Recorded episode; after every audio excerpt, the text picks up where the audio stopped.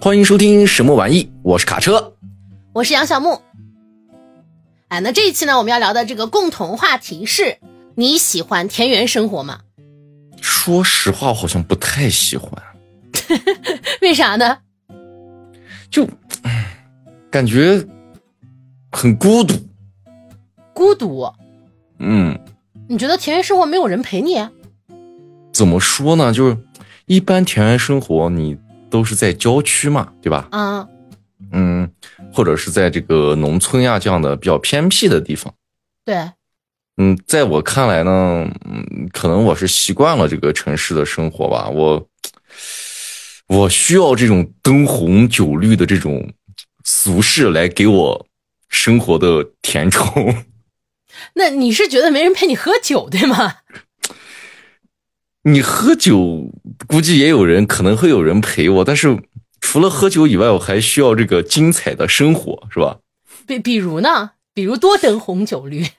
比如我那个，哎，我坐在夜市上喝酒，夏天会有穿着非常这个清凉的年轻小姑娘，来来回回，可以是不是？这对你的嗯这个视觉和这个心理都是一种非常好的奖赏。现在还有穿的特别清凉的吗？现在好像对这个女生的服饰要求越来越严格了，要穿的越来越多了，包裹的越嗯来越那个啥了，你不觉得吗？我我我我不觉得呀，有有这样的要求吗？以前你不觉得穿吊带儿的那种很细的那种吊带儿的姑娘特别多，现在没有了吗？很少看到了吗？哦，估计我可能关注的点不在上半身。 哦，所以小伙伴们知道了，这个卡车的喜好在下半 身。那你是喜欢脚趾是吗？你你咋不说脚趾甲盖儿呢？你这个人， 哦，你喜欢脚趾甲盖儿呀、我谢谢 你。你还快是喜欢说，波棱你盖儿？你别别胡扯了，你喜不喜欢这个田园生活呢？这样，我给你讲一个我玩游戏的经历哈。就之啊前我有一个游戏，也不说沉迷吧，就玩了很长时间，叫嗯《星露谷物语》，是一哦款好模像拟听经说营过游戏。啊，就你应该听说过很多这种游戏，比如说像什么《牧场物语》，嗯，国内其实也有一些工作室现在开始做模拟经营了。之前我玩过一个叫啥来着？哦呃，我我记不起名字了。这样一下，一般来说开始的时候他会这么给你讲，就是啊，你的爷爷给你寄来了一封信，嗯说他给你留下了一座农场啊之类的。啊，你本来是在格子间里工作的嘛，得到这份遗产之后，你就到哎乡下去了，你就去经营这个呃农庄。嗯这一般来说就是这个游戏的开篇。那我玩的时候，我觉得哇，很好啊，我可以离开格子间，感受一下那种农场生活，嗯，养养小动物呀，哎，种种地呀。结果等我开始经营农场了，刚开始就那个新鲜感还在，你知道吧？嗯你觉得，哎呀，还不错，就生活挺好。呃，村里又又又有帅小伙儿，又有漂亮小姑娘，对吧？还有亲切的这些大爷大娘，嗯，可是你玩着玩着，你就发现比格子间累多了呀！那肯定啊，就在格子间，你好像哦，我下班了，我还有一自己的生活，我可以去呃晃悠晃悠。一天闲来无事，我就放空自己，啥也不干。在这个农场里不行，你每天必须你得按时去浇水，你得按时去喂吃的，不然它就没有果实，它就会耽误这个产出。就比如这一天是哪一个季节，你必须得去钓鱼。你如果这天不去钓这个鱼，你这个鱼就钓不上了。要求这么严吗？就它非常的严格，就是每一个季节该干每一个季节的事情，什么时候该播这个种，什么时候该播那个种，耐着性子玩下去啊。好，我通关了，然后我就短时间内再也不想碰类似的游戏了，嗯，就这种经历。对于我来说，这个田园生活就是这样，一点儿也不喜欢。你让我去度个假可以，就当时它还没有外卖，没有外卖我怎么活呢？ 得多难受呀！嗯我觉得田园生活就是刚开始新鲜一下，没过多久就会觉得还是想回到城市里各个地方都方便。嗯，我们俩都回答完了，小伙伴们呢？呃，你们是怎么想的？你们喜欢吗？其实咱俩都是这种城市长大的孩子。说白了，这种田园生活，或者说这种农村的这种生活经历，那对于我们俩来说相当匮乏。肯定呀、如果说现在把我们俩放到农村啊，啊， 给我们俩一块地，估计我们俩得饿死，啥都种不出来，就没有这方面的知识。要么饿死，要么累死，你知道吧？ 累死啊我，我只会饿死，我不会累死，我保证， 你你动都不会动的那种，是吗？我我保证，我肯定不会累死，我顶多会饿死。哎，那你可太惨了。不是你这说我惨，就代表你可能会累死咯。那我觉得你肯定不只是累死，你肯定是先啊累，先累的不行了，然后发现你种不出来啥东西，然后又饿死了，你你肯定更惨。不是，我肯定是先累的不行了，发现种不出啥东西，然后去别人田里偷东西，被人打死，你知道吗？ 好家伙，你这个确实更惨了。或者被旁边农家的狗追着咬死的那种。 哦，那我希望是后面一个，为啥？ 你就不听起懂他来妈更疼看一热些闹是吧？啊、 就快饿死的时候看到一个人 比我还惨，你的快乐都建立在我的痛苦之上， 那要不然是朋友呢， 就是啊，真真好。虽然说我们没有这种农村生活的经历，但是其实日常生活中我们还是有一定的接触的，对吧？那当然了，毕竟总有点这个亲戚啊，或者有点这个生活的经验的在里面嘛。要不你分享一个你觉得好的这样田园生活的例子啊？我其实是有两段的这个田园生活的经历的哈， 哎呦，还呃经历还挺丰富啊。 一个是呃小时候学龄前，一个是呃上了大学以后。你那你既然说是好的，啊那我就先说这个学龄前的。但那时候印象其实是很模糊的，我记得当时是家里人带着我去跑亲戚，嗯那家亲戚呢是有有一个爷爷，然后他们家嗯是在农村的，哦，那小时候就去他们家那住了大概有一个来星期的那种样子。嗯小时候觉得贼好玩儿，因为他们家有那种小狗，哦，然后有好多那样小小动物。哦他家里还有很多那个哥哥啊、姐姐呀、然后就带着我去田地里那种撒欢儿，就感觉干的都是特别不太讲卫生的事情， 但是很好玩儿。啊那个哥哥呢，哎，我印象特别深，因为我娇气嘛，就吃不了苦。然后农村的那个地，有时候他们走路要走好远，我就根本跟不上。然后那哦哥哥就背着我去看露天电影儿，就村里的哎呦穿的那种军大衣去看， 我都忘了那是个啥季节了。反正肯定不是冬天，但是需要穿着那个军大衣，因为新疆不是昼夜温差特别大嘛。对看了啥我也不知道。我有印象的是，当时我可能看电影看睡着了，等我醒过来的时候，我在那个哥哥的背上趴着，他就一直背着我，嗯就感觉自己醒来，然后看到一个那种军绿色的那种军大衣，嗯特别有安全感。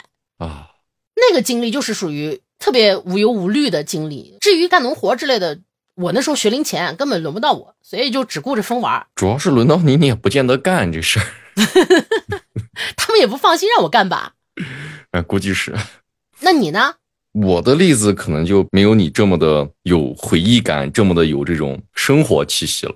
啊，我的这个算有生活气息吗？我觉得很有生活气息啊，就很有画面感，回到了那个很早的那个年代的感觉。反倒我觉得我给这个东西加了一个滤镜的那种感觉很美好，倒不是那么真实。你说说你的，我听听是不是挺惨的？ 我的这个田园生活的例子呢，也分为这种开心的和不开心的，还有是真田园和假田园。分的这么细呢？嗯，就比如说这个真田园吧，因为我大学是学农科的嘛，毕业实习的时候呢，是在天津的一个葡萄园里种葡萄，哦，反正不是很愉快吧，因为葡萄幼苗是需要在这种温室大棚里来培育的。啊，对于天津的这样的夏天的城市，它夏天外面三十五度，那大棚里可能有将近五十度了，那你们干活都是光杆子那也不完全是吧，反正就进去两分钟就衣服就湿透了。啊？哦这感觉就像穿着衣服洗桑拿，我听着确实不咋美好。 确实不美好，而且在土地里这个嗯还是蛮辛苦的。对对，你说个美好的吧， 这个美好一点的田园生活的例子呢，就很美好了。有多美好？这个美好是有一个前提的，嗯，就是你得花钱。哦消费对，现在有一种生活或者有一种娱乐的这个方式，啊，叫做农家乐。农家乐不就是去那个农家里面吃吗？人家有菜地，你可以摘摘菜，是不是啊？哦，这种被我忽略掉了。我去农家乐只吃，对，你这你你只顾着吃啊，你你不知道这个菜到上餐桌之前，我们付出了多少的辛苦。比如说，我们可以去他的后院儿，哎，摘摘菜，摘摘新鲜的黄瓜，哎，西红柿，还还可以去他的那个散养的那个场子里去抓鸡，哦，这把我鸡没经历过他会给你给一个那种大网子，像那个捕鱼的那种那种大抄网，啊。你把鸡扣住，然后拿回去他称，称完了他给你做。哦，可以有这种玩法呢。对，当然你也可以让他抓，哦，然后我们就几我个可人以就在付那钱让你抓，就我出钱你去抓，这个肯定更好玩， 你就喜欢看热闹，你是， 乐子人。反正有这种带一定互动，互动完了你还能坐下来吃一顿美食的这种农家乐的这种形式，我觉得还是蛮好的。那这个其实不错，就哎，是对又、啊，这你又花钱了，然后又劳动了。对我感觉这样的田园生活，嗯，还是蛮好玩的。 其实你这么一说，我有一个想花钱的项目， 就想花钱花过嗯钱劳动的项目，花钱雇我抓鸡吗？不是不是，我想亲自劳动，哦，熊猫志愿者，你知道吗？哎呦，你可以给熊猫做吃的，然后清理它的住的地方，然后你还可以近距离看熊猫。我估计你这个花钱都不见得排得上队。对我也觉得现在太火了，以后再说吧。 我们也说了这么多关于田园生活的事情了啊。嗯，其实我们今天要说的这一本书呢，也是关于田园生活的。对，终于要聊到书啦。这本书的名字呢，叫做《克拉克森的农场》。那这本书啊，是卡车非逼着我读的。哎，不是我吧？之前选书的时候，我压根儿不想选这本书。你让我推荐一本，我就给你推荐了一本呀。那反正总之这本书是你选的嘛，啊，对，你先说一下你为啥选这本书吧。理由有两个，啊，第一个呢，是因为这本书的作者，呃，我还是比较感兴趣的。是这个你给我讲过，第二个呢，是因为这本书有一个纪录片，我就是因为这个纪录片儿所以不想看书的，因为我觉得有纪录片儿就不用看书了。哎，我就是因为有了纪录片，又有了书，我两个都想看。 哦，原来是这样。那你说说，你读完这本书，你有啥样的感觉？哎呀，来交作你业这了叹，， 你这叹气就让我觉得我推荐的好像特别不好的样子。这个心路历程很复杂， 你听我慢慢给你讲。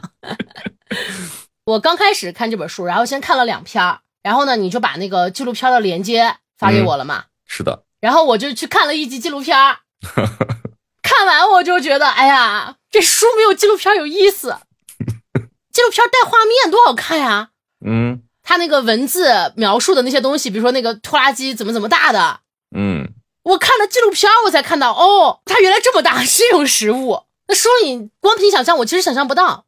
嗯，在纪录片里，那个克拉克森的那个表情，特别是他遇到事情之后那种一脸懵逼的反应， 我就会觉得这不是在演我吗？ 然后看完了这一集之后，我就说实话，我不太想看书了，就有点想把那个纪录片刷完嘛。嗯，但是 咱这期毕竟是约好要看完这本书的，加上这个书又是那种呃开本比较小呀，然后字号又比较大，而且它用的是那种很口语化的方式写成的这种文字，所以其实读起来很快。是的，我就一狠心，然后就开始读了嘛。那这次读就等于是一口气给它读完了，确实是发现了书里面有趣的地方。我觉得这个书最大的魅力就在于克拉克森在里面的吐槽，嗯 这个是纪录片里就是没有表现出来的东西嘛。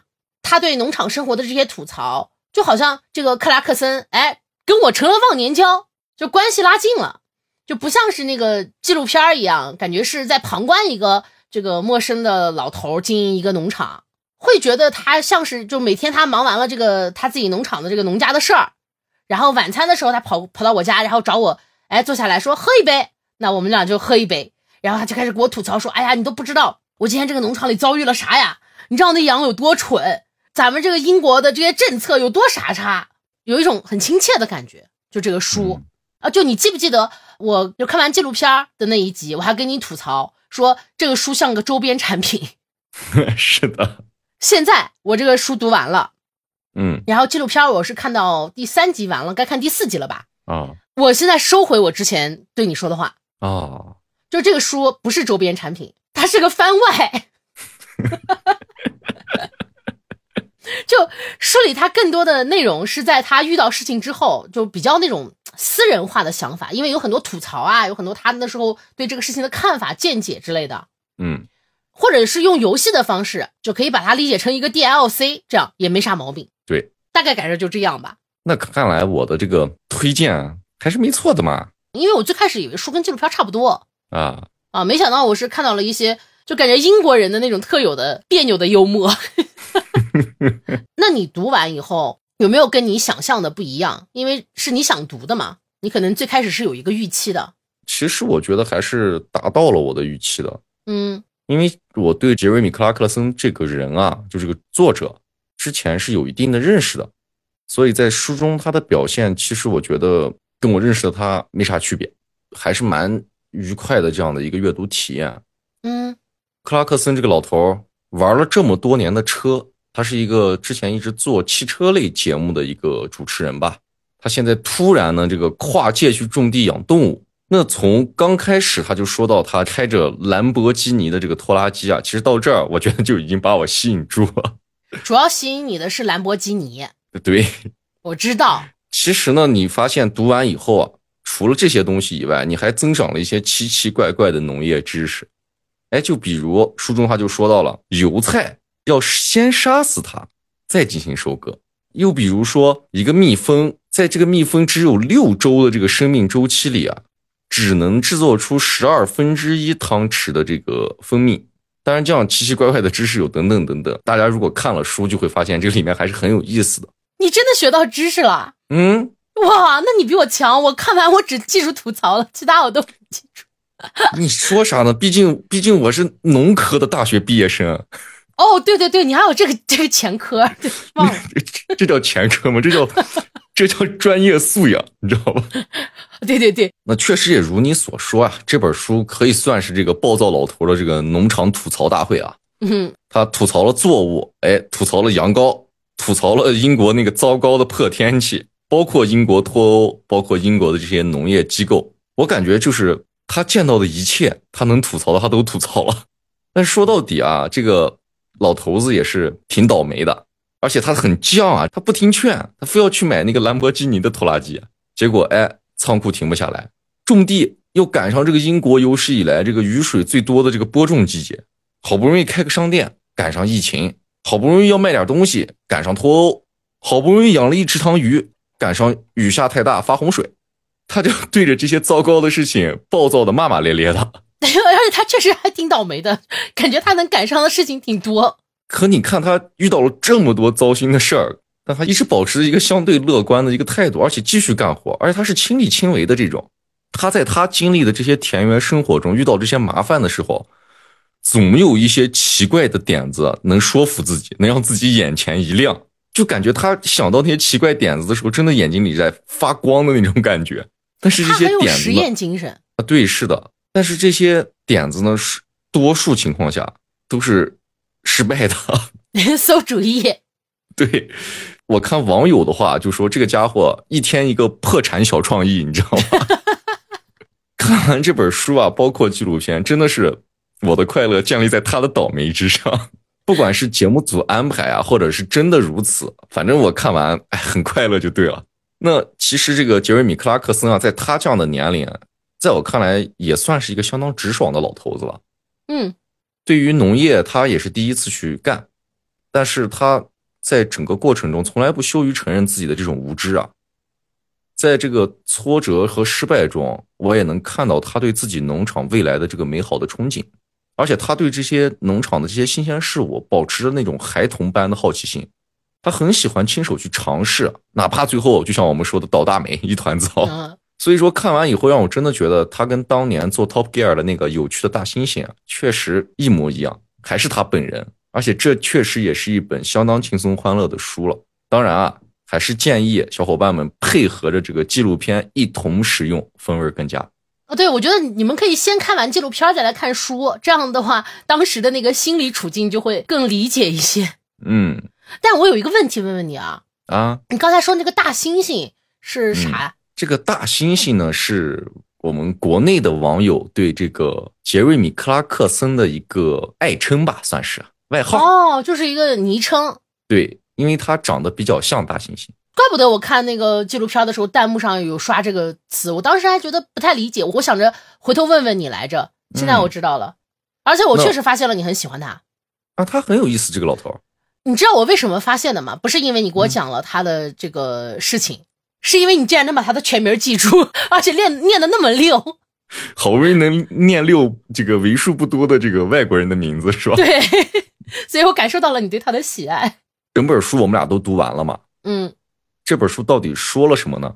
哎，那我来给大家简单的说一说。嗯，那这本书讲的啊，就是这个哒哒哒克拉克森，他呢是一个多边形的战士，他又是主持人，又是作家，等等的职业能力于一身的这样的一个男人。他呢有一个占地六千多亩的农场，之前呢这个农场一直是有一个人帮他打理的，就是他不用去管这个农场。后来这个帮他打理农场的人退休了，然后他就决定自己来经营这个农场。这里面呢就涉及到了经营游戏的各个方面，比如说要买什么样的农具，种地要怎么种，在什么季节播什么种，在什么季节收割，这片地适合种啥啊、然后还有养动物，要养啥动物，这个动物要怎么样给这个农场产生利益，还包括他开商店卖自己这个农产品啊等等这样的经历。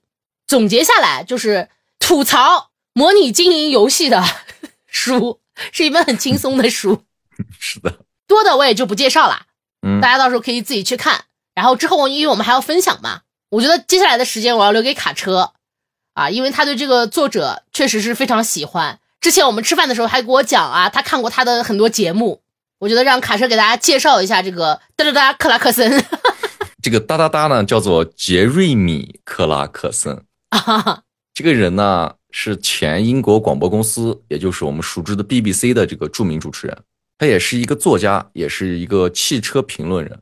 嗯就像你刚才问我大猩猩啊，就是因为他外貌长得像大猩猩，所以咱们国内的网友便戏称他，就叫他大猩猩了。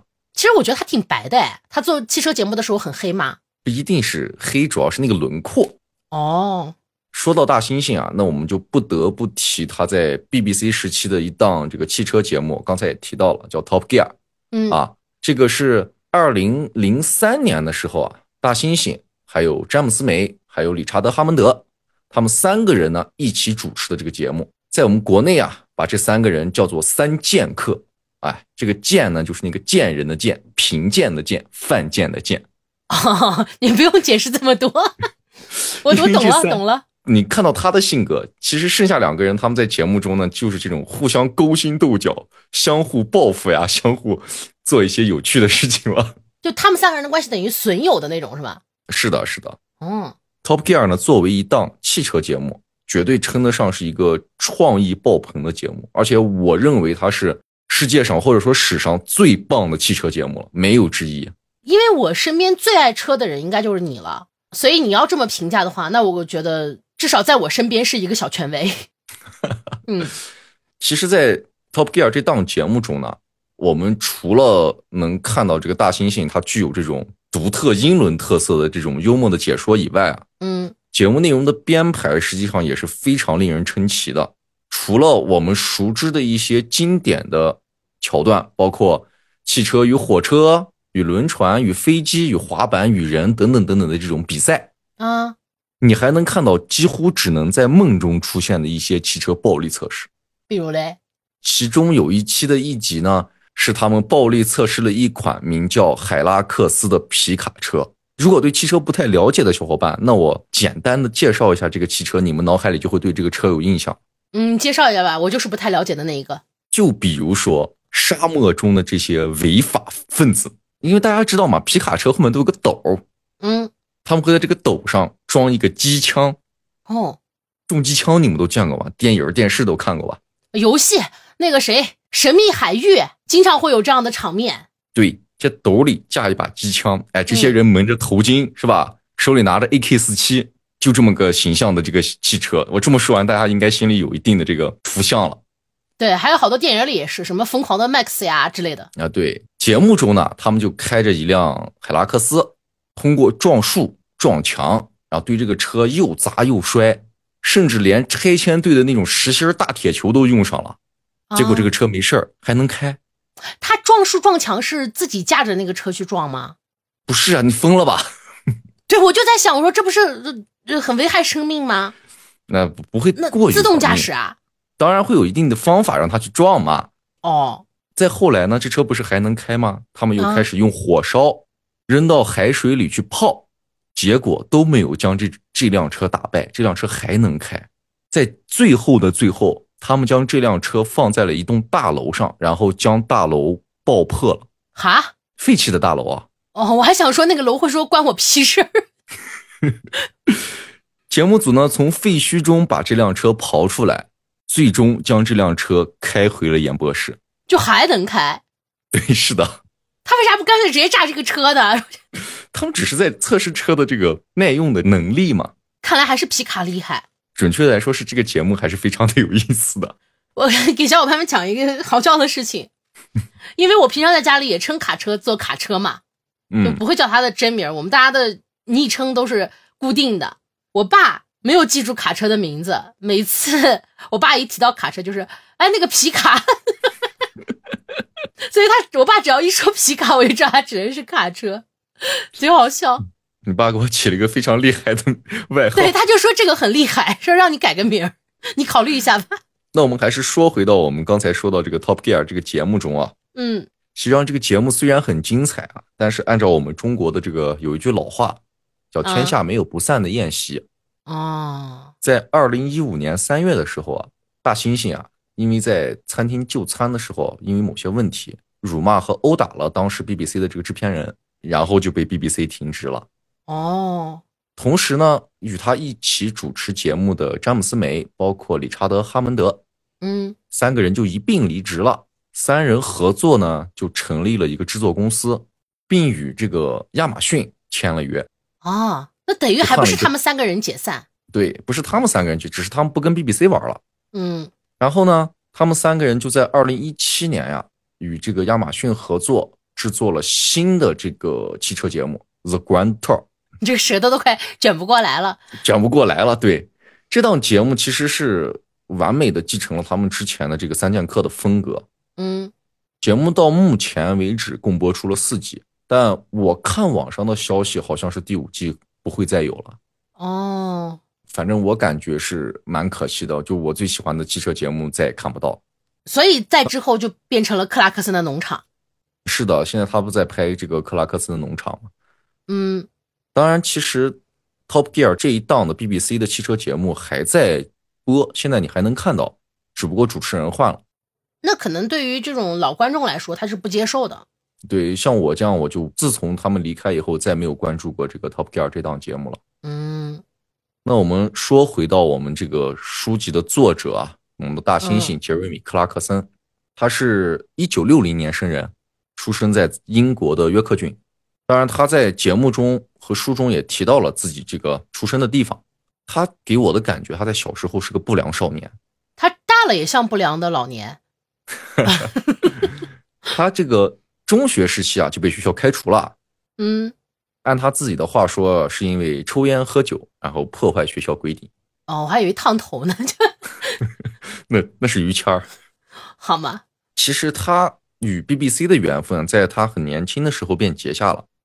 少年时期的咱们这个大猩猩啊，就经常出现在 BBC 的有某一档这个青少年的广播节目中，而且呢，他一直与自己的一个高中同学叫做安迪·威尔曼关系都不错，而这位安迪·威尔曼，也就是后来 Top Gear 的制作人。哦，而且大猩猩他自己也是从小就很喜欢这个汽车的我觉得不良青年都喜欢汽车。嗯，啊，我我好像你在暗指什么？哎，对，就指你呢， 不止别的不良青年。大猩猩其实他也是在机缘巧合的这个情况下做起了这个媒体人，并在这个 Top Gear 这档节目中慢慢崭露头角。其实中间有一段时间他是离开了 Top Gear 的，嗯，他当时自己办了一个谈话类的节目，也是谈汽车吗？呃这个我就没有关注过了。据说效果还不错，不过做了哦几年之后，他还是又回到了这个 Top Gear 中。我们在书中也看到，他经常吐槽嘛，他也对经常被人诟病说他大嘴巴，说他口无遮拦。那其实他对这种包括英国政府呀、包括疫情呀、脱欧呀、全球变暖啊这乱七八糟方面的这种吐槽，在我们看来，感觉他还是挺敢说的，或者说嗯他就是这样一个大嘴巴老头 子。当然了，书中嘛，他也说了，他是第一次当农民，这个农场也是他自己的农场，好有钱，好羡慕，你知道吗？ 就我觉得他之所以敢有一会儿一个新点子，啊，敢那么买东西，也是因为他有钱，是要不然他不敢，肯定是要按部就班的去做当然了，嗯也可能是节目组给报销嘛，这个不好说。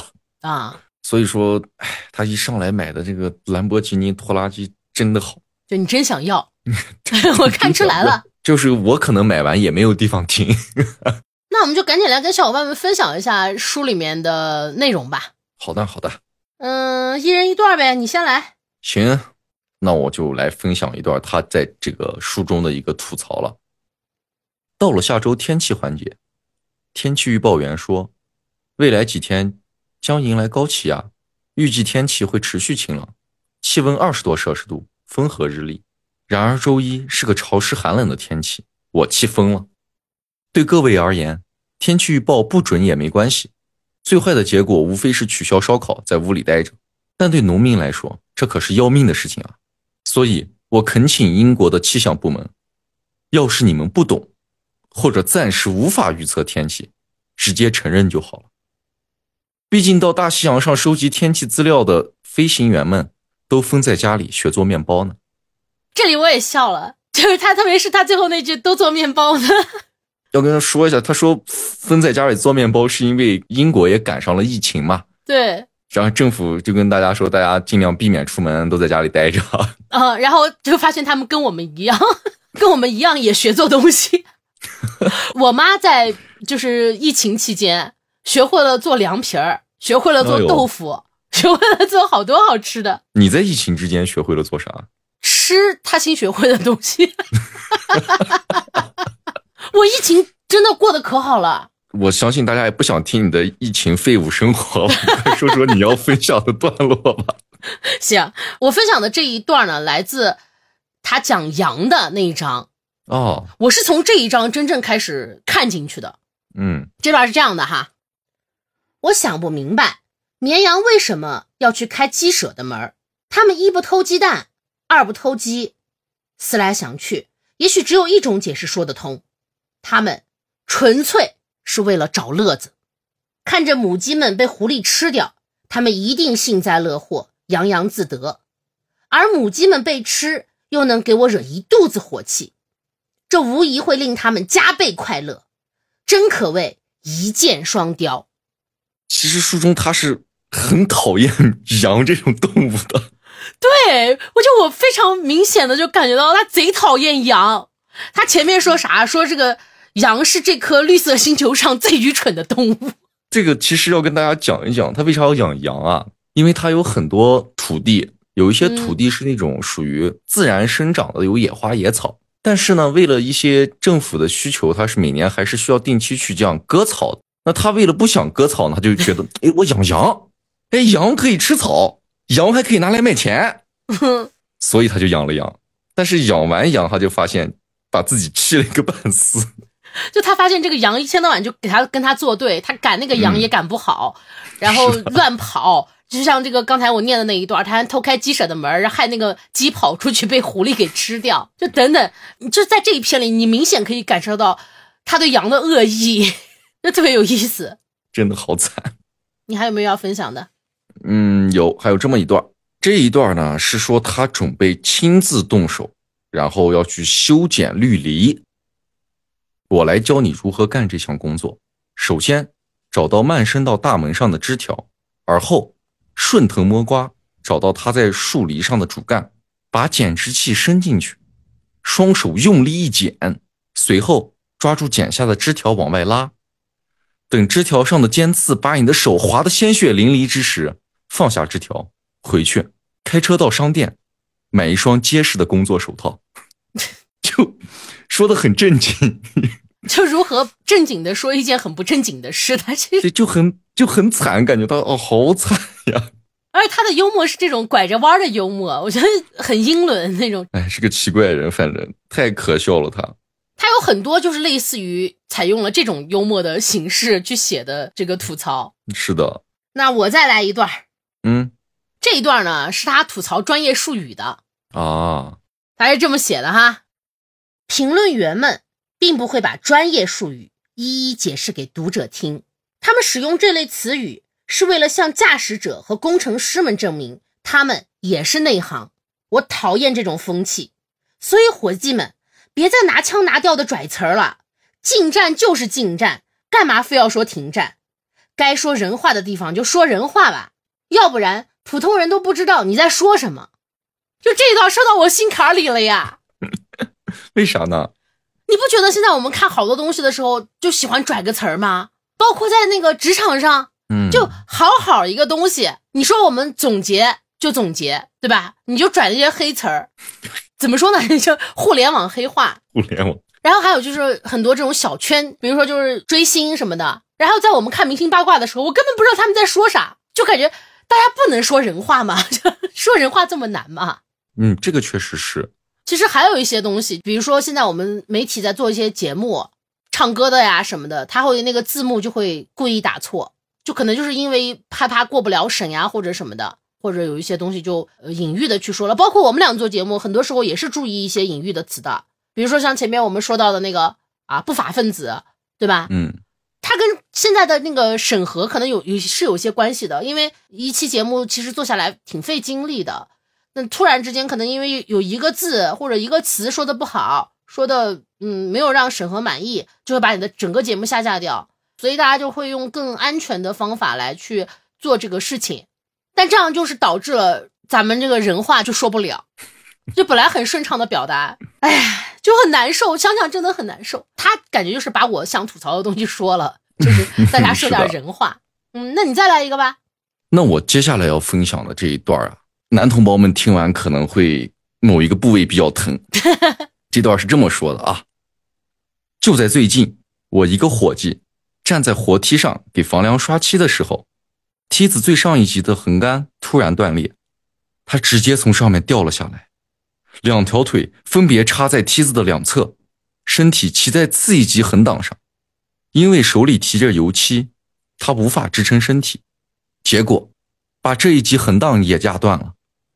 随后，就像多米诺骨牌似的，他一级一级的压断了所有的横档，直到落到地面。难以置信的是，他手里的油漆居然一滴没洒。 反正我当时看完这一段的时候，我是嗯有点冒冷汗，你知道吗而且这一段特别像《猫和老鼠》里面的那个汤姆。他从那个梯子上掉下来，把梯子哒哒哒哒哒哒哒劈成两半儿，真的有那种画面感在我的脑海里。哎，老实说，我看书的时候啊，怎么说，就这一段没给我留下那么深的印象，嗯可能是因为我不是男人的原因，就我体会不到你们的那个痛苦。啊 我看的时候就是就很快的就看完了，也没有笑。但是你刚才说的时候，我笑了，就是听人说出来才比较有画面感。听你说的时候，是是感觉你很疼，你知道吗？ 而且他后面还说了，你知道，他说我的耳朵里至今仍回响着他尖利的惨叫声，所以我是绝对不会为了关上谷仓的门就爬上那个可能要了我老命的木头杀人机器的。啊、他吐槽了很多农场生活嗯的危险。对这一部分，他其实主要想说的是，务农啊，在英国是个这个高危的行业，而且在英国这个务农的死亡率啊是非常的高的。嗯其实他也在用这种吐槽的方式啊在说，可能大家要注意安全呀，或者是在一些这个过程中的小心提示吧，也算是这一种。那你分享的这一段儿，其实也是在说农民生活的不易嘛。嗯那接下来我分享的跟这个我们的生活也是息息相关的，嗯，你说你来们听听听听。他是怎么吐槽的哈。我们还是面对现实吧。假如你对某个一边看肥皂剧一边胡吃海塞的人说，香肠的价格应该再涨一点，好让那些注定要被做成香肠的猪在生前能过上更快乐的生活，我估计他会拿叉子戳瞎你的眼睛。就这一段。嗯这一章的标题其实是叫“让英国农民夺回低端食物的控制权”，讲的是主要是一些这个英国对一些低端食物的规矩，然后造成了这个农民一些经济上的问题。嗯那刚才我分享的这一段呢，我觉得是有很强的这个讽刺的意味在的。我们都希望我们买到的这个东西更便宜，这个我觉得没毛病，对吧？是的，如果我们要多花一些钱，能让这个猪在生前过得更好，就比如说在生前这个养猪的方式啊能更人性化，能让猪更舒服，猪在宰杀的时候能让它不那么痛苦，那我们愿不愿意多花这份钱呢？那大部分人可能不愿意，因为这种基本的食物呀这些东西，对于人来说，就是大家还是希望它是物美价廉嘛。嗯，本来买一根香肠，我需要花一块钱，但是如果让猪过好了，我买这根香肠需要花五块钱了，但是我吃到的肉质、口感都是一样的，那我不知道有多少人会愿意付这个多出来的四块钱，为了让你吃的这根香肠在生前过得好，可能是需要人的生活更富足以后会愿意做这样的事情，是吧？对我们一边说要让这些动物更幸福，哪怕是是需要宰杀的动物，一边在可怜这些动物，然后一边又在想要它价格便宜，这个玩意儿好像不能两全，就除非大家的经济实力达到了一定程度，而且还要有更高的这种对世间万物的同理心才可以达到。就他这种讽刺，其实他不是说讽刺某一类人，我觉得他讽刺的是全人类，是就的， 全人类其实都 这样。他把人类的这种矛盾的这种心理啊，用插眼睛的方式表现出来了。 对，那到这儿呢，我们一人分享了三个段落。嗯，你不是也看了纪录片吗？对啊，但我没看虽完然你啊没第一季呃，，早知道你没看完，影响不大。那我们来聊一聊纪录片和书它中间的这个内容有哪些不同吧。行啊，我先说吧，因为毕竟我看的少，你可能能说的多一点。万一你待会儿把我要想说的给说了，那我就没得说了。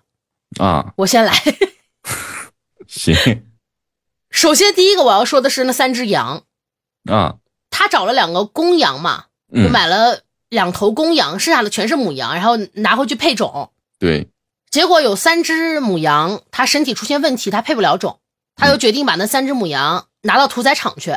在书里，他没有怎么细写这个母羊的事情，是的，他只是说了有三只羊没有怀孕，然后被他打了牙祭。可是，在这个纪录片里就有一个很详细的过程，就他怎么样带着这三只羊去屠宰场，他当时的心情是怎么样。他在纪录片里他很难受，他就觉得自己养的这个小动物虽然如此愚蠢， 当然这不是他那个纪录片表现出来的啊，如此愚蠢是我在书上看到的他的形容。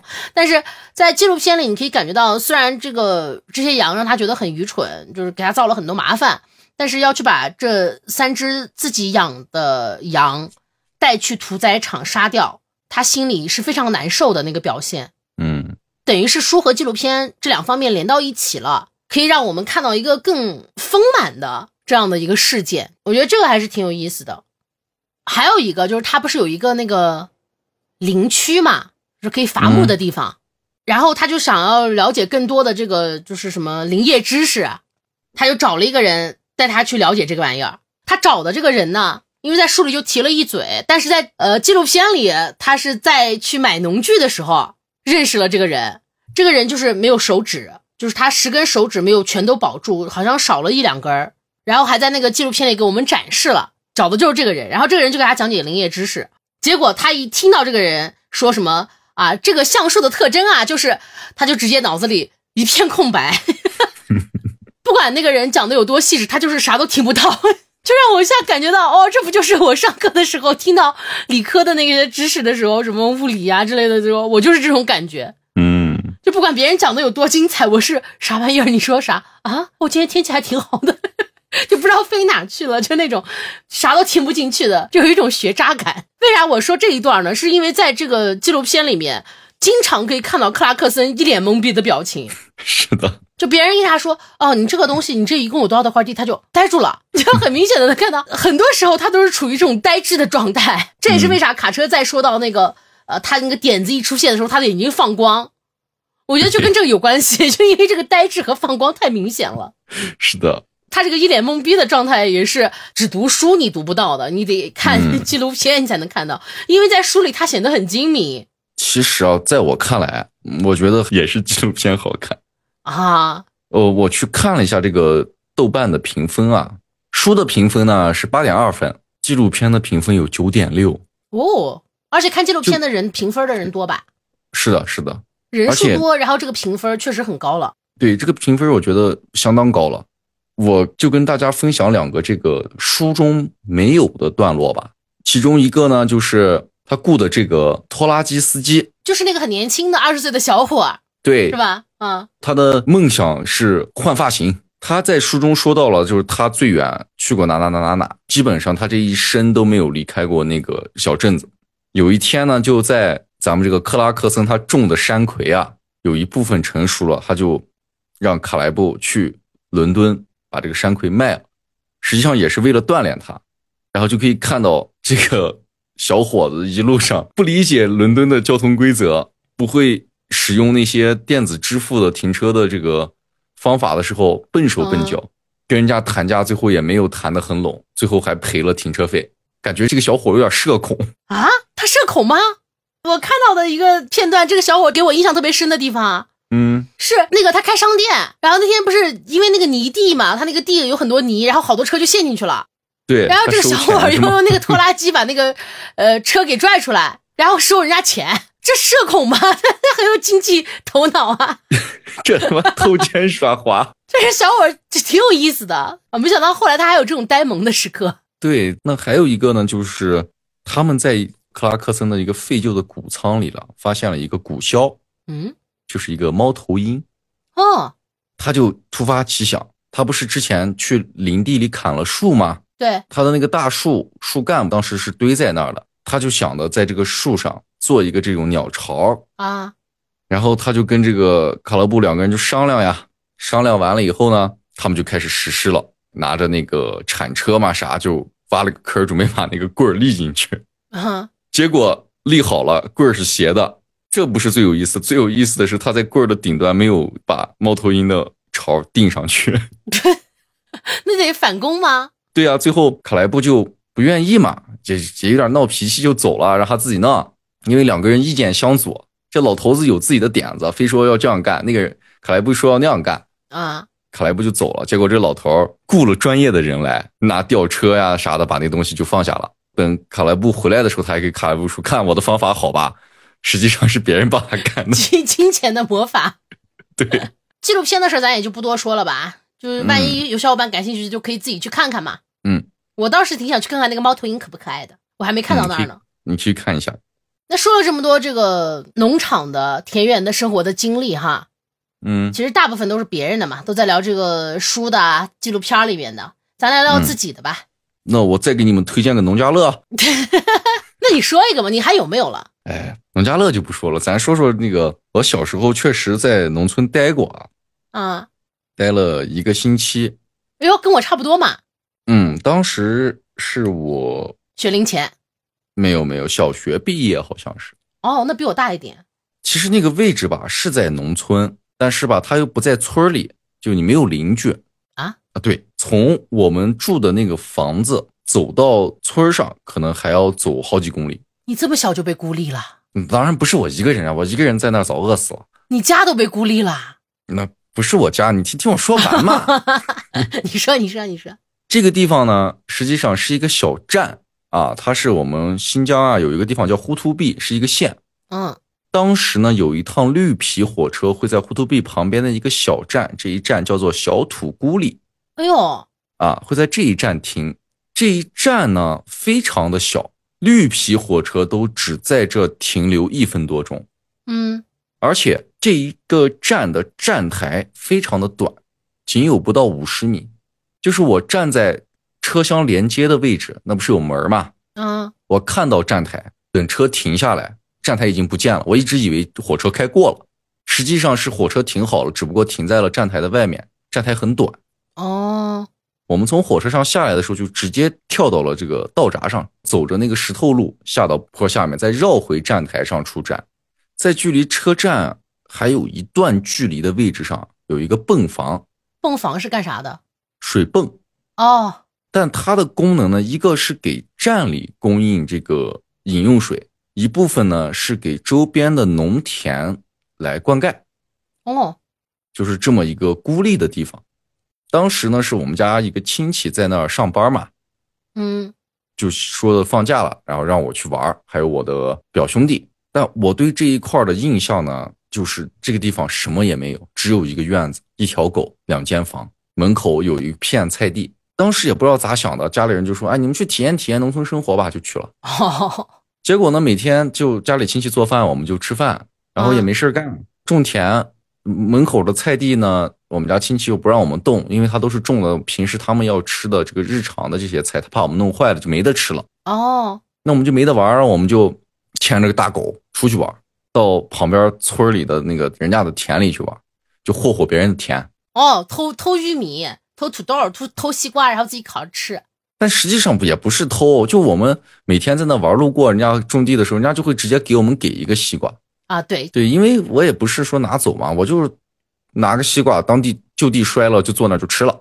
嗯，对，没有浪费。而且碰到了他，一看我们都是小孩儿，也会摘一个瓜，或者是摘几个一小兜那个小番茄，然后给我们，让我们带回去。嗯，每天就干这些事儿。但留给我印象最深的就是我在那个地方看到了我至少到目前为止最漂亮的星空。我是第一次看到银河，就是在那个地方，哦， 天空中真的有银河。原来只有在电视上、在书上看到，在那个地方晚上灯一黑什么都没有，但是我第一次发现星星能有那么的亮，真的是满天的星星。我每天晚上就躺在院子里，靠在狗身上，哼，然后就看星星。哟，你小时候还挺浪漫呀，因为没见过嘛，就小时候啊总就觉有得点文艺细胞。 我就总觉得一之前看书啊、看图画啊，是吧？看电视说哦，有银河，有这样那样的感觉，哇，好漂亮。但是当你亲眼看到的时候，真的是让我觉得，哇天，这个地方好像是天堂。但实际上，你说我干了啥也没干啥，每天就瞎玩儿，到处乱跑。正好就是傻乐的年纪。对，就傻乐，可高兴了那会儿。那你说说你的，哇，我跟你说，虽然我大学只去过那么十天吧，但是太精彩了。 新疆产棉花，大家都知道嘛。你刚才不是说到你晚上看星星吗？嗯，哎，我跟你讲，我们那时候也有一个看星星的事件，啊，因为大部分也都是城市的孩子，所以嗯没怎么经历过这种农村生活。大学了嘛，又到了处对象的年纪。啊，然后有一天晚上查寝，我们班儿丢两个人，哎呦，丢了一男一女，正好。哎呀，这两个人找不到，咋办啊呢？全班出动，拿着手电筒，挨着各个地方找，就在在全村里找。这最后，我们在一个临着这个田地的有一个大树就倒下来的那种很粗很粗的那种木桩嗯，上面，哎，找到这两个人了。这两个人在干嘛呢？这两个人坐到一块儿，然后抬头在看月亮、看星星，哎呀，全班同学就是又气又又不知道该说点啥，就浪漫。年轻真好，是吧？嗯这是一个浪漫的事情。嗯，我再说一个不浪漫的事情，你知道农村的厕所旱厕，就是一个坑儿一个坑儿底下是挖好的，可臭了。有一次我们那个宿舍里一个女孩儿，就她想上厕所，啊但是她不想去茅厕，啊，因为茅厕挺远的，需要我们出了这个宿舍，然后再出这个宿舍大院儿的院子，嗯，在院子的旁边儿是这个茅厕，哦，晚上也挺黑的。你想农村也没啥路灯，嗯，就想着拽一个谁谁谁陪他去，但是大家都不想陪他去，都不想去那个茅厕，因为又臭又黑，咋办呢？大家就给他出主意，说：“哎，你就外面院子里随便找个地方上个上一下得了，啊，也没啥人嘛。那个整个一个院子全是女生的宿舍，也不是说完全没有男人，会有一些这个教职工，他们可很可能晚上是值班呀、或者是啥，会过来溜一圈儿。但那时候都已经是查完寝该睡觉的时间了嘛。啊那个院子挺大的，有一个挺大的空地呢。然后女孩没办法，就跑到空地上去解决了。嗯，她正好去的时候还带了自己的盆儿，想着弄完以后她再洗把脸。 等等会儿，咋咋了？呃，咱捋一下啊，啊他去上厕所，嗯带了一个盆儿，嗯尿完以后洗把脸，啊！他拿啥洗？ 你这人咋这样呢？那个院子的院子里面还有那个一个那种水槽，你随时开那个水管，它会有水出来。哦哦就想着去上个厕所，然后顺道用那个脸盆接点水，然后洗把脸。啊，他上厕所的那个地方呢，是离水槽可能有个十几步远的那个地方。啊快解完了，这个时候突然之间从院子外面进来一个人，他也没有看清是男是女，但他就不想让人知道嘛，啊，对呀、他就来不及提裤子，直接用那个脸盆挡着屁股就跑回宿舍了。哈然后大家都觉得很好笑嘛，然后最后就吐槽他。你知道吐槽的内容是啥吗？啥？你这不应该遮屁股呀，你这应该遮脸。 你撅屁股有啥用啊？就因为遮了脸，你这个人遇到你，他不知道你长啥样，但你要遮屁股，他就看到你的脸了。下次 白天再见到你的时候，他就认出来你了，你们这出的馊主意吧？难道不对吗？没想到你你们女生也有这样上野厕所的时候。有啊， 这上野厕所不是很正常吗？我们去摘棉花的时候，如果想上厕所了，就是上野厕啊。那个地里又没有地方上厕所，啊，有道理。就前面我跟大家讲的都是乐子嘛，其实我也有干活的时候哈。这棉花我是真的去摘了，但我那时候摘棉花，因为班里的那个不管是男同学还是女同学，不知道我也不知道为啥就对我特别好，就看你不够，他就会把他摘的棉花都分给你。但是我又不好意思这样直接拿人家的棉花，就会用那个石头剪刀布，谁要赢了就可以从对方的袋子里抓一把棉花出来放到自己的兜里。但即使是这种，我其实也摘不够，因为当时好像是要一个人摘三十还是十五公斤来着，我忘了。那不少呢。对啊，挺多的，我根本摘不够。然后我最后就躺平了，爱谁谁吧，反正我我不搞了。就是每天刚去的时候，那阵儿还比较有劲儿，我就哐哐哐哐哐摘。等摘的差不多了，能有一个一个大袋子的三分之一了，我直接把那个棉花袋子就拿到那个一个树的底下一躺，然后头一枕，我开始睡觉。结果就是报应，手背上不是有五个窝窝吗？就是手指和那个手掌连接的地方，嗯， 我每一个窝窝都被那个蜜蜂，不知道是蜜蜂还是马蜂，反正每一个窝窝都被叮了。最后，最后就那个手肿的跟馒头一样，就是属于干不了活了，可惨了，而且特别疼。我跟你讲，我感觉你挺高兴的，干不了活儿。嗯，就干活和不干活之间，我可能更想更享受被叮的感觉吧，谁知道呢？没办法，就在地里摘棉花了。然后后来老师就让我休息，他不是就在宿舍里待着嘛，嗯，特别无聊，你不知道该干点啥，然后就想着，哎呀，那干脆给我们班做点好事儿吧，因为我们女生宿舍都是大家起床把东西叠得整整齐齐的嘛，嗯，也自己打扫卫生嘛，但是不用去地里了，所以我起来的也晚一点，然后我就起来以后把女生宿舍的卫生打扫掉，然后我就想，那把男生宿舍也打扫掉吧，但男生宿舍和我们女生宿舍不一样，你知道吧？就我们女生是整个班的女生住了一间宿舍，男生是在另一个院子里和别的班一块儿住，那个房间就变成分成了左右两边儿，然后左边是我们班的，右边是其他班的男生。然后我不是无聊吗？我就进去把那个男生宿舍扫了一下，然后水洒了一下。我一看，哇，我们班男生的这个床铺乱七八糟，被子也不叠， 衣服也乱扔那种。我就说给他们也打扫掉，就把被子呀啥都给他们叠好。然后之后你知道，其他班的人怎么夸我们班的？嗯，说哇，你们班女生好贤惠，那是我人生唯一一次被夸贤惠。 你真的是太闲了，你知道？对啊，对，没错一，会儿但但凡给你两本书，或者但凡给你个电脑，你都干不出这事儿来。对。但凡那个手机能让我上网，我也不干这事儿。但我得出了一个经验，你知道吗？嗯，那那是我第一次进男生宿舍，啊，你知道那个味儿真的挺冲。毕竟在那样的条件，这个 你我觉得你不要狡辩了，我们女生宿舍真的没那味儿， 就男生宿舍那个味儿真的，哇，哦嗯， 不知道该怎么形容，反正就是那个味儿挺冲，真的。说的难听点儿叫汗味儿，是吧？说的好听点儿，那就年轻的荷尔蒙的味道。贼臭，真的。呃，最后我再说一下这个棉花的事情。嗯这棉花它那个斤数不够，我们那时候听说是会有惩罚的，会有那个罚款，啊，但那时候只是听说嘛。那我为啥最后选择躺平呢？我是不是不在乎这个罚款呢？我是， 因为我想不够的这个罚款也不会罚太多，我觉得我爸能承受， 而且我觉得我爸也能理解。我就想算了，没事儿，让我爸解决吧，我就躺平了。你爸心里得多难过。我爸了解我，他知道他女儿不行， 娇气，结果最后没有罚款，但是有公开批评，批评你了批评了呀，啊，但我也没在乎，又懒，脸皮又厚，是吧？公开批评是我们到了这个农村之后，好像三天以后吧，当时的教导主任过来给我们开过一个小会，好像就说了之后要公开批评，但我还是躺平了，因为我确实不在乎，不要脸，就他真是你知道他不能证明我什么， 就是啊，是啊我棉花没摘够，难道证明我这个人都不行了吗？ 我还是我们班的文艺骨干呀，哎，我还是被夸很贤惠啊， 所以，哎呀，所以我觉得他又不能嗯否定我的人生，那被批评就批评一下喽，是我又不是很完美的人，这大家都有点小问题。这个人劳动能力不行，他确实娇气，我我承认啊，同学也都很理解呀、他们 也你说我也没有因此而被排斥，我有觉得你是可以承受。 你说的这好像都是优点似的，一个人不能太完美， 就是讲这些吧。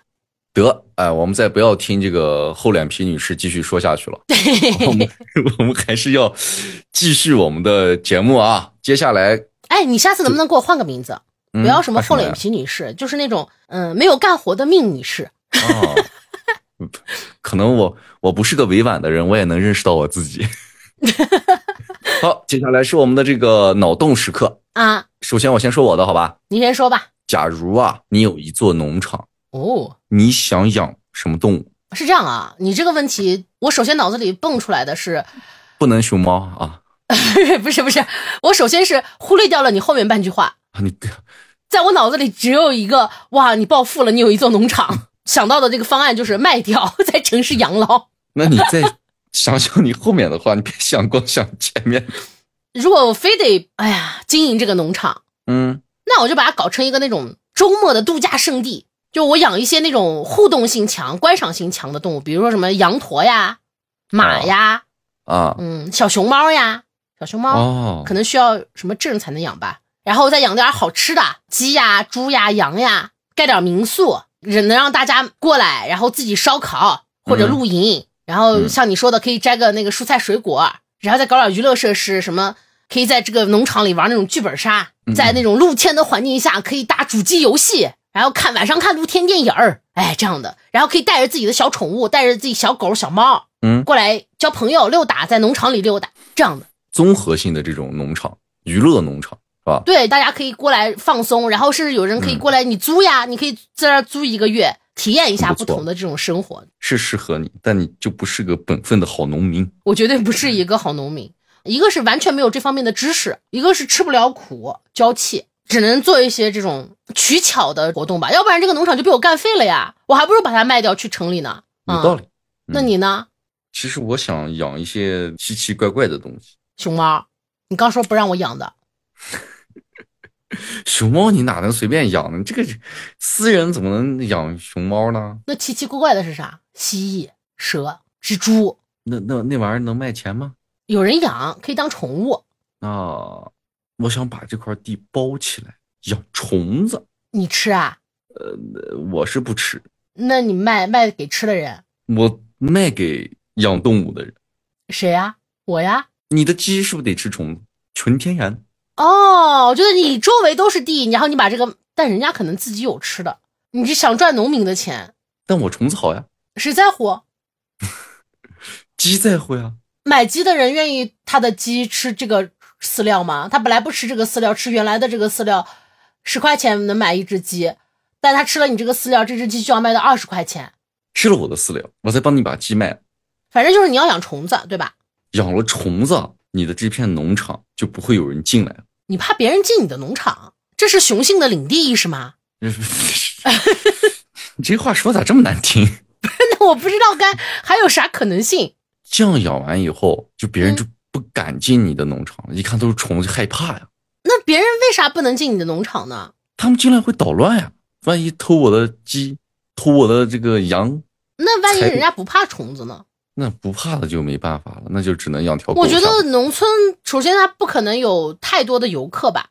你说游客怕虫子是可能的，但你说嗯如果农村长大的有多少是怕虫子的呢？那虫子多了就不一定了呀。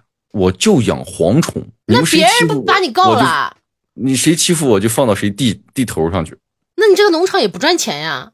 蝗虫也有人吃呢呀，你这个不靠谱，真的不靠谱，我的天！我说我这个特靠谱。想一想，虫子繁殖的又快，一茬一茬又一茬，你还不用操啥心。